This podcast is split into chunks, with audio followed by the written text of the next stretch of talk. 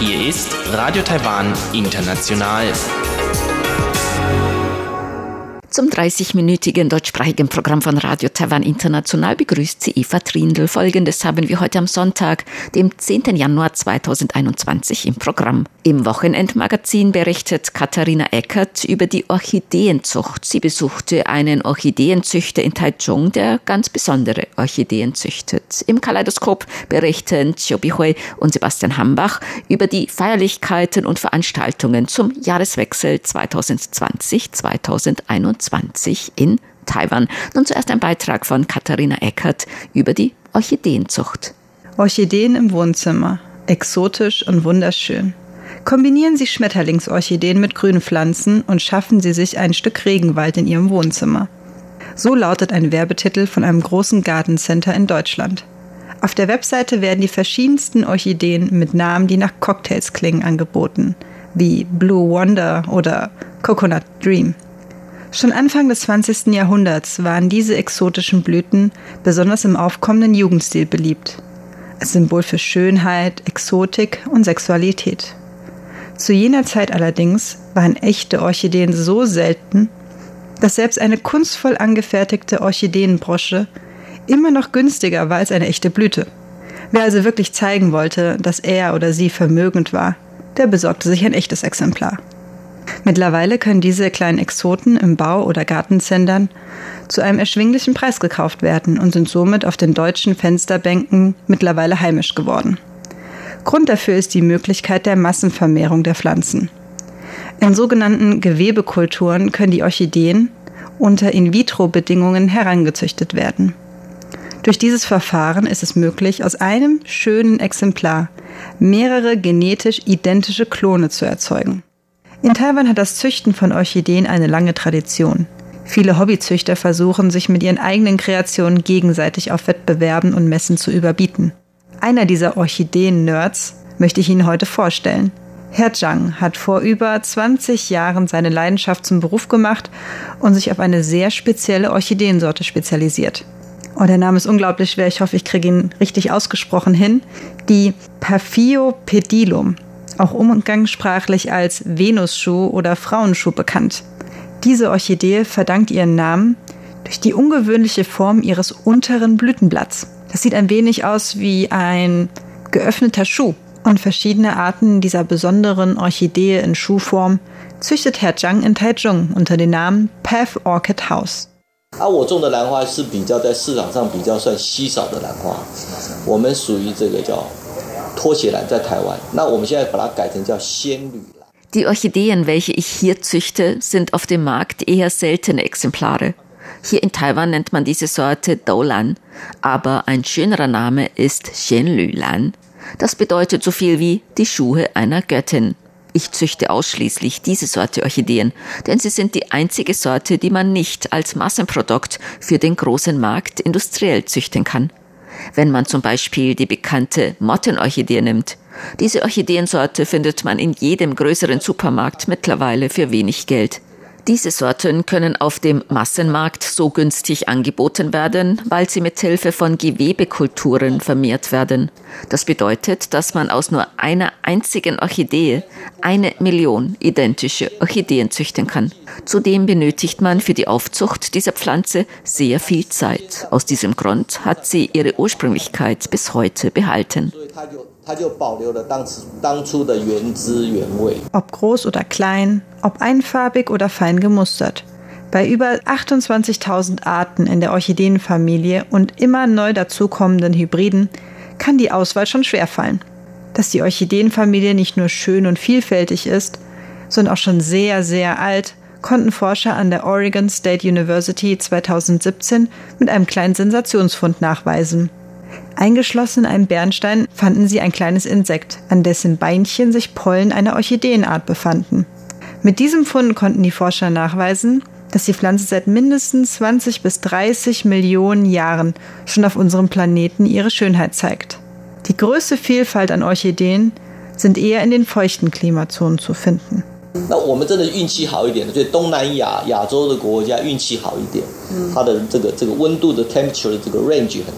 Wir haben hier sehr viel Glück. Besonders in Südostasien haben wir eine große Temperaturspanne für die verschiedensten Orchideen. Man kann wirklich sagen, dass besonders unter den Venusorchideen die besten Sorten hier in Taiwan zu finden sind. Doch die Vermehrung dieser speziellen Orchideen ist nicht so einfach. Das Ziel der Blumen ist es doch, Insekten anzulocken. Deswegen brauchen sie eine schöne Farbe oder einen wohlriechenden Duft.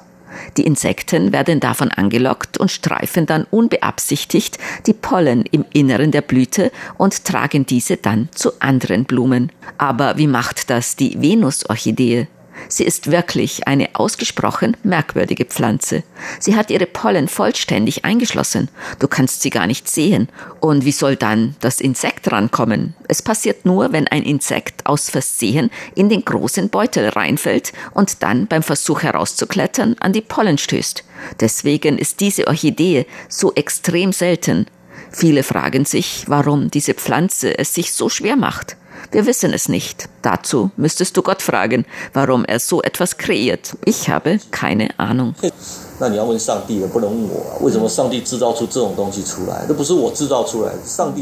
Vorsichtig laufe ich hinter Herr Zhang durch das Gewächshaus, das am Boden mit kleinen Steinen ausgelegt ist. Vorsichtig, weil sich zu allen Seiten stolze, zarte Blüten nach oben strecken. In allen Größen, Farben und Formen zeigen sie ihre Pracht. Und obwohl sie alle so verschieden wirken, sagt Herr Zhang, so gehören sie doch alle zur gleichen Art des Venusschuhs. Herr Zhang deutet auf eine kleine, wirklich ganz, ganz kleine Orchidee, die gerade am Blühen ist. Mir wäre sie fast nicht aufgefallen. Diese, sagt er, ist unter Sammlern unglaublich begehrt und erzielt sehr hohe Preise. Ob er denn keine Angst hat, dass Diebe bei ihm einbrechen könnten und seine wertvollen Pflanzen stehlen? Ach, die haben doch überhaupt keine Ahnung, was wirklich wertvoll ist, sagt er lachend. Einige Orchideen, die er zurzeit züchtet, gehören zu seiner eigenen Sammlung. Andere verkauft er wiederum weiter. 百分之二十是台湾，百分之八十是出口，但是现在老了跑不动。 Früher verkaufte ich 20 Prozent in Taiwan und 80 Prozent im Ausland. Aber mittlerweile fühle ich mich etwas zu alt. Deswegen nur noch 50-50. Ins Ausland exportiere ich nach Japan, Hongkong, China und vor allem nach Thailand. Aber auch nach Amerika und Russland habe ich schon meine Orchideen verkauft. Jedes Land hat so seine Vorlieben. In Thailand zum Beispiel bevorzugt man gelbe Orchideen. Für Taiwaner ist gelb so, naja, ganz okay, aber nichts Besonderes. In China mag man am liebsten rote Blüten und die Japaner wiederum mögen helle, leichte Farbtöne. Die Deutschen hingegen sind ganz komisch. Sie mögen am allerliebsten weiße Orchideen. Meine deutschen Kunden sind ganz verrückt danach. Jedes Land hat wirklich seine ganz eigenen Vorlieben. Herr Zhang hat einen ganz neuen Geschäftsmarkt für sich entdeckt. Das Pflanzenhotel. Wer professionell Pflanzen züchten möchte, ob für das eigene Hobby oder zum Weiterverkauf, der kommt um ein Gewächshaus nicht herum. Doch ein Gewächshaus braucht vor allem eines, Platz. Und der ist besonders in den dicht besiedelten Regionen wie Hongkong oder Taipei sehr, sehr teuer. Ich unterstütze sie bei allen Angelegenheiten, Gießen, Spritzen und Vermehrung. Zurzeit vermiete ich an Kunden aus Thailand, Hongkong und einige Leute aus Taipei. Die wohnen alle so weit weg, wie sollen sie jeden Tag zu mir kommen, um nach den Pflanzen zu sehen? Deswegen mache ich das für sie. Einige Kunden aus Hongkong fliegen zum Flughafen nach Taichung und fahren dann in ein paar Minuten mit dem Auto zu mir. Das ist für die immer noch günstiger, als in Hongkong die Pflanzen zu züchten, denn dort sind die Mieten einfach zu hoch. Deswegen ist es für sie immer noch preiswerter, mit dem Flugzeug ein paar Tage nach Taiwan zu kommen, um nach den Pflanzen zu sehen, nur um danach wieder zurückzufliegen. Falls Sie einige von Herrn Zhangs Kreationen anschauen möchten, können Sie ja mal seine Facebook-Seite Path Orchid House besuchen. Den Link habe ich auf unserer Internet- oder Facebook-Seite von Radio Taiwan International Deutsch hinzugefügt. Und Sie finden uns über www.rti.org.tv dann auf Deutsch. Das war ein Beitrag von Katharina Eckert.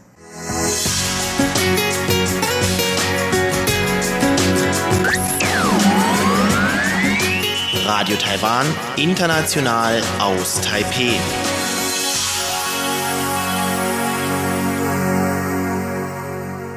Nun geht es weiter mit dem Kaleidoskop. Joby Hui und Sebastian Hambach berichten darüber, wie man in Taiwan den Jahreswechsel 2020-2021 gefeiert hat.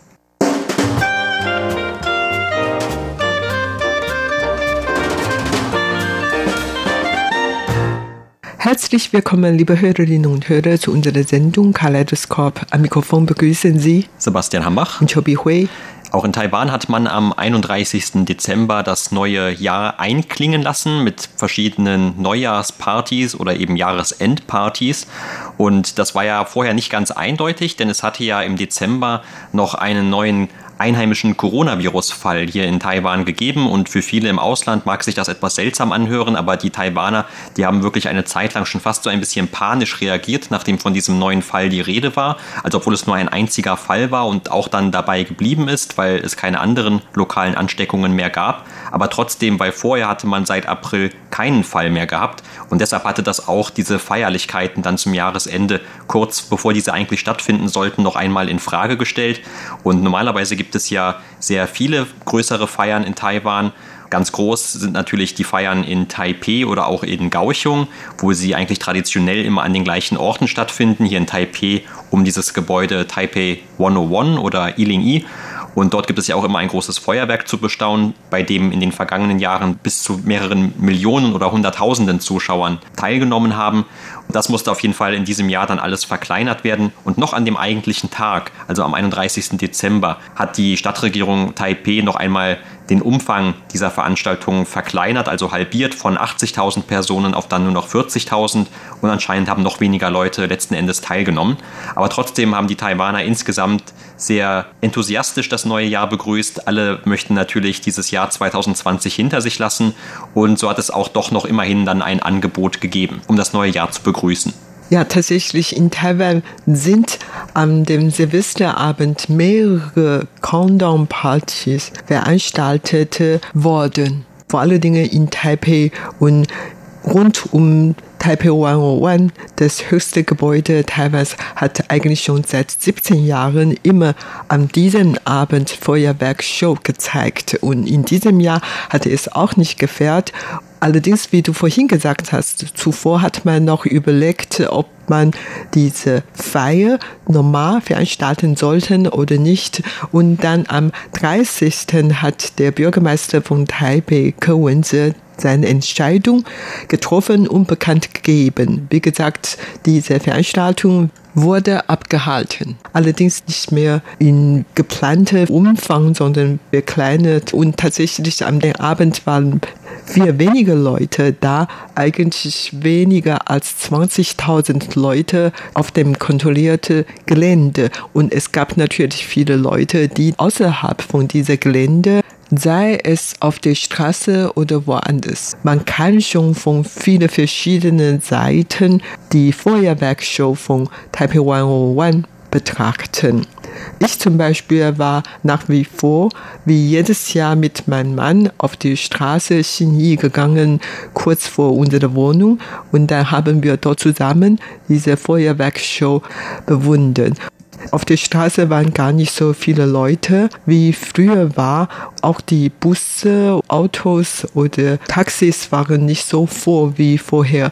Allerdings man hat tatsächlich immer noch Lust gehabt, den Abend zu feiern und unterwegs gab es sehr viele Leute, aber wie gesagt, deutlich weniger als in den vergangenen Jahren. Und viele Geschäfte haben ihre Türe entfernt und dann viele Snacks, Alkohol oder Getränke vor ihrem Laden gestellt, damit alle Leute schnell zugreifen könnte und kaufen konnten. Allerdings, wie gesagt, waren nicht so voll. Trotzdem war man wirklich ganz glücklich damit, dass Taiwan ein der wenigen Länder in der Welt während der Pandemiezeit noch den Silvesterabend so feierlich begangen konnte. Ja, und wäre, wie gesagt, nicht kurz vorher noch dieser neue Fall bekannt geworden, dann wären die Feierlichkeiten mit Sicherheit auch noch größer ausgefallen, als sie das jetzt waren. Das zeigt aber auch wieder die Vorsicht, die man ja hier immer wieder an den Tag gelegt hat bei dem Infektionsschutz und man wollte dann natürlich nochmal auf Nummer sicher gehen,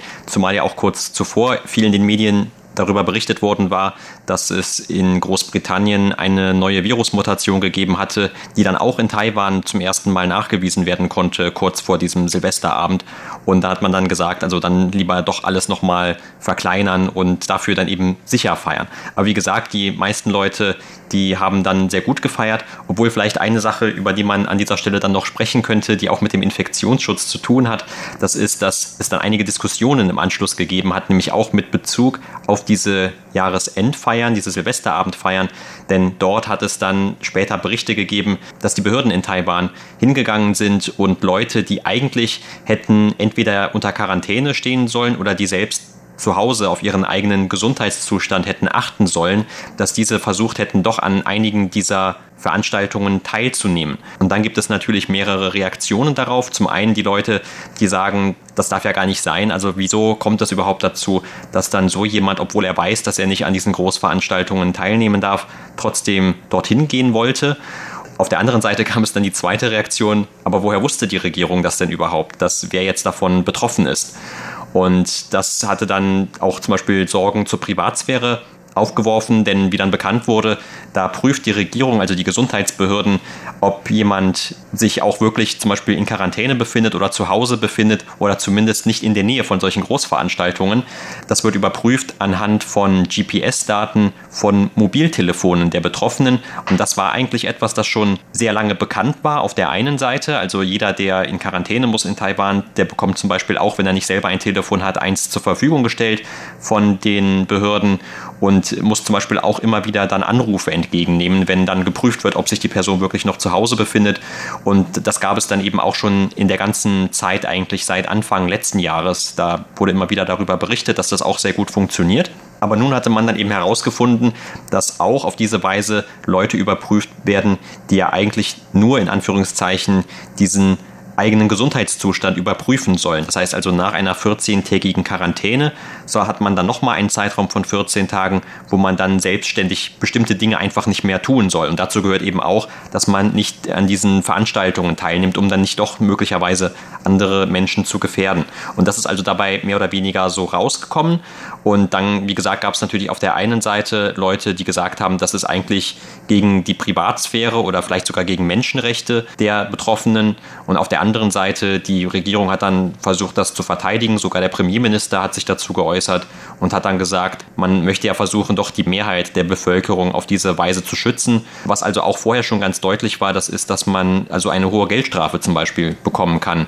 Wenn man in Quarantäne ist, dann liegt die nochmal um einiges höher. Also wenn man dann gegen die Bestimmungen verstößt, wenn man aus der Quarantäne zum Beispiel ausbüchst sozusagen. Auch da hat es ja einige Fälle gegeben, wo Personen gegen die Quarantänevorschriften verstoßen haben. Unter anderem zum Beispiel dieser Pilot aus Neuseeland, der selber an Covid-19 erkrankt war, aber dann nicht nur mehrere Kollegen im Cockpit angesteckt hatte, sondern der dann auch eine Bekannte in Taiwan angesteckt hatte, die dann auch zu diesem ersten lokalen Fall wurde, was dann auch diese ganzen Neujahrsfeierlichkeiten beeinflusst hat. Das heißt also, da gibt es sehr hohe Strafen für, aber es gibt eben auch diese Geldstrafen dafür, wenn man nur selbst auf seinen Gesundheitszustand achten soll und selber immer checken soll, ob man vielleicht ein Fieber hat oder irgendwelche anderen Symptome und sich dann wieder bei den Behörden melden soll.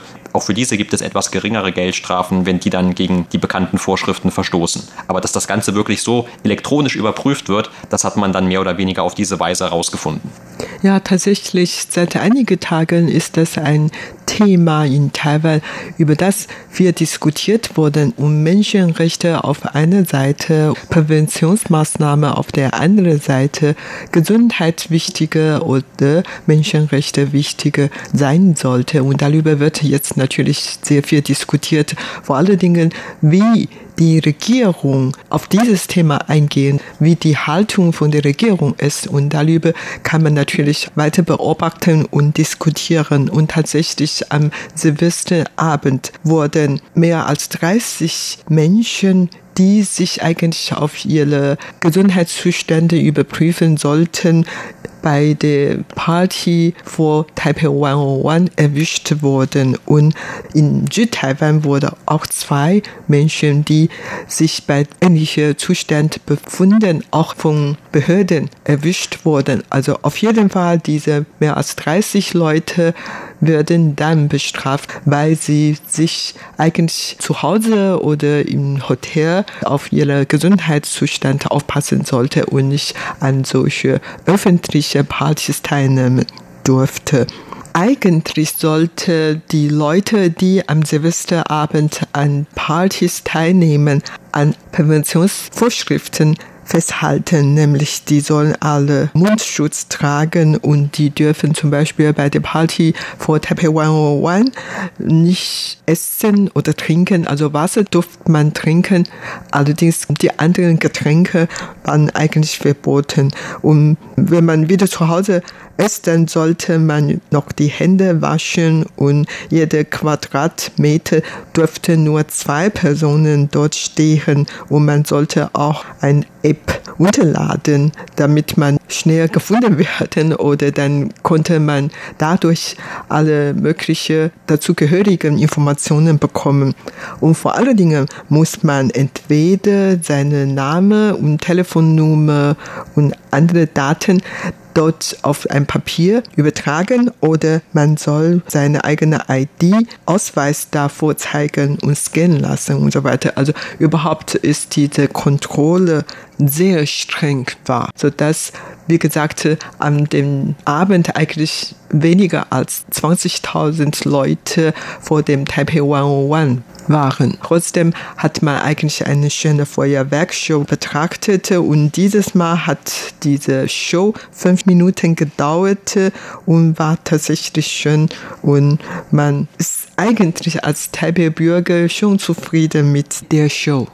Aber nicht nur die Taipei-Bürger hatten die Show genossen, sondern eigentlich könnten alle Leute die Show beobachten, weil die Shows live vom Fernseher übertragen wurden. Natürlich nicht nur in Taipei, sondern auch in anderen Städten gab es verschiedene Veranstaltungen zur Feier des Silvesterabends. Ja, und das war vielleicht auch wirklich in, bei diesem Silvester sehr gut, dass das Ganze oder vieles davon online übertragen wurde oder man auch im Fernsehen sich anschauen konnte. Also noch mehr als sonst war das wichtig. Nicht nur wegen Covid-19 und vielleicht möglichen Bedenken, die dann viele Leute hatten, sondern ja auch, weil es einer der absolut kältesten Tage war, die wir in Taiwan letztes Jahr hatten, muss man jetzt sagen. Also überhaupt in der letzten Zeit, da gibt es einige Kältewellen hier und äh, das Ganze war also dann auch nicht sehr ausgehfreundlich für viele Leute, die dann möglicherweise auch, gerade wenn jetzt die ganzen Besucher fehlen, ja, und sich sonst so dicht an dicht gedrängt strengen, dann wäre es vielleicht auch etwas wärmer, aber dieses Mal wäre ja auch das dann weggefallen. Und insofern hat man noch einen Grund mehr gehabt, das Haus gar nicht zu verlassen an dem kalten Abend, sondern konnte sich das dann von zu Hause anschauen. Und sicherlich auch von zu Hause angeschaut haben sich viele das Konzert der Sängerin Ame und dieses Konzert, das war ja im Vorfeld schon sehr lange ausverkauft oder nicht nur das Konzert, sondern überhaupt die ganzen Hotels aus der Gegend, wo dieses Konzert stattfindet. Und überhaupt, da kommt man auch gar nicht so einfach hin, denn das hat nämlich in Taidung in Osttaiwan stattgefunden. Und jeder, der schon einmal in diese Gegend fahren wollte, zum Beispiel an einem Feiertag oder langen Wochenende, der wird das Problem wahrscheinlich gehabt haben, keine Fahrtickets bekommen zu haben, also egal ob mit Flugzeug, Bahn oder wie auch immer, also selbst wenn man mit dem Auto hinfahren wollte, dieses Mal hätte man vielleicht im Stau gestanden. Und so hatte man zumindest die Gelegenheit, auch dieses Konzert sich dann anzuschauen, denn gerade diese Sängerin, die ist ja extrem beliebt und bekannt hier in Taiwan. Ja, das kann ich wirklich nur bestätigen. Ich bin schon ein Fan von ihr und sie hat eigentlich schon einige Monate vorher angekündigt, dass sie dann am Silvesterabend ein Konzert veranstalten möchten auf eigene Kosten. Und das alles hat 38 Millionen Taiwan-Dollar gekostet. Und 70.000 Leute waren vor Ort. Und natürlich noch 100.000 Leute vor dem Fernseher oder vor dem Computer. Viele Leute haben tatsächlich diese Shows sich die ganze Zeit angeguckt und in den drei Tagen vor und nach dem Konzert stürmten 450.000 Leute nach Taidong, wo diese Konzerte abgehalten wurden. Es kein Wunder, dass Zhang Huimei oder Ame wirklich ein der beliebtesten Sängerinnen in Taiwan ist und ist wirklich ein Superstar und man hat immer zu Scherzen gesagt, bei den Wahlen, bei den Präsidenten war, viele Leute hätten sie als Präsidentin wählen als die anderen Kandidaten, wie zum Beispiel die jetzige Präsidentin Tsai Ing-wen oder ihre Gegenkandidat von der Kuomintang Han Kuo-yu oder was auch immer. Also Zhang Hui-mei oder Ame ist für die Taiwaner wirklich eine sehr beliebte Person. Also du hast gerade gesagt, dass über 400.000 Leute dort waren vor Ort. Und ja. das ist wirklich eine, ein Größenverhältnis, was jetzt vielleicht für Taiwan nicht unbedingt so überraschend ist oder ungewöhnlich, aber in Taidung, also in der Stadt von diesem Landkreis, da wohnen eigentlich nur etwas über 100.000 Personen. Das ist schon die größte Stadt in diesem Landkreis. Also es ist wirklich ein Andrang dort gewesen. Ja, aber nicht nur Amei ist belebt, sondern auch die Gruppe Mayday ist auch sehr belebt und diese Gruppe hat in Taoyuan zwei Tage lang zwei Konzerte abgehalten. Auch viele, viele Leute kamen zu Taoyuan, um an diese Konzert teilzunehmen.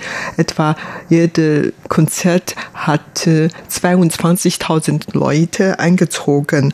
Ja, also auf jeden Fall die verschiedenen Veranstaltungen sind abgehalten worden, aber Gott sei Dank bis jetzt hatten wir eigentlich noch nicht gehört, dass jemand dadurch dann an Covid-19 eingesteckt worden ist. Natürlich, man soll noch ein bisschen länger warten, aber bis jetzt ähm, kann man wirklich dann ausatmen, dass es noch nichts passiert. Und der Bürgermeister von Taipei, Ke wen hat sich schon wahrscheinlich heimlich darüber gefreut, weil als er diese Entscheidung getroffen hat, wurde er eigentlich auch von vielen Seiten kritisiert, meinten, dass er eigentlich auf die Risiko eingehen sollte und so weiter. Und es gab natürlich andere Leute, die dann seine Entscheidung unterstützte. Auf jeden Fall, bis jetzt ist, wie gesagt, Gott sei Dank nichts passiert. Ja, und es gab natürlich nicht nur bestimmte Traditionen zum Silvesterabend, sondern auch zum ersten Neujahrstag. Und zum Beispiel immer wieder schaut man dann auch auf die erste Neugeburt in dem neuen Jahr. Und das war in diesem Jahr ein Mädchen, das um 12.01 Uhr zur Welt gekommen ist im Lee Frauenhospital in Taichung in Mitteltaiwan. Und ja, das kleine Mädchen hat etwa 3,1 Kilogramm gewogen und also zumindest in, dem, in der Meldung, die ich habe, sagt man, dass es vermutlich das erste Kind war, das im neuen Jahr geboren wurde. Aber man ja, hat auch immer sehr besondere Verbindungen dann mit diesen Kindern, die so schnell im neuen Jahr geboren wurden oder so kurz nach dem Übergang ins neue Jahr. Und äh, das wird dann auch immer ganz gerne natürlich berichtet, weil es natürlich auch sehr niedlich aussieht abgesehen von der Countdown Party vor dem Taipei 101, die Konzerte von Amei und Mayday in Südtaiwan in Kaohsiung hat es eigentlich eine große Feier geplant, aber wegen der Pandemie ist diese Feier anders gefeilt, also nur online gefeilt und nicht vor Ort. Vor Ort hat sich einige Leute dort gesammelt und auf den Ufer von Aihe, Liebe Fluss, versammelte sich auch ein paar Leute, aber wie gesagt, überhaupt ist die eigentlich kein Menschen zugelassen auf dem Gelände gekommen, um diese Feier mitzufeiern. Allerdings man kann dann per Handy oder Computer oder vor dem Fernsehapparat diese Feier auch betrachten mit wieder Musikkonzerte, Feuerwerkshow und auch Drohnen. Drohnen es gab ja 500 Drohnen, die verschiedene Motive gezeigt wurden. Und in diesem Zusammenhang gab es kleine Anekdote. Irgendwann mal hat man dann festgestellt, alle 500 Drohnen eigentlich aus China kamen und die ganze Abbildungen oder Prozession sind entworfen von den Chinesen. Und daher hat man wieder darüber diskutiert. Aber im Endeffekt waren eigentlich alle Zuschauer zufrieden mit dem Party am den Abend und mit der Musik und schönen Stimmungen dort. Das war's für heute in unserer Sendung. Kaleidoskop. Vielen Dank für das Zuhören. Am Mikrofon waren Sebastian Hambach und Chobi Hui. Sie hörten das deutschsprachige Programm von Radio Taiwan International am Sonntag, dem 10. Januar 2021. Unsere E-Mail-Adresse ist deutsch.rti.org.tv. Im Internet finden Sie uns unter www.rti.org.tv, dann auf Deutsch. Über Kurzwelle senden wir täglich von 19 bis 19.30 Uhr UTC auf der Frequenz 5900 Kilohertz. Das, liebe Hörerinnen und Hörer, was für heute in deutscher Sprache von Radio Taiwan International. Wir bedanken uns bei Ihnen ganz herzlich fürs Zuhören. Bis zum nächsten Mal bei Radio Taiwan International. Am Mikrofon war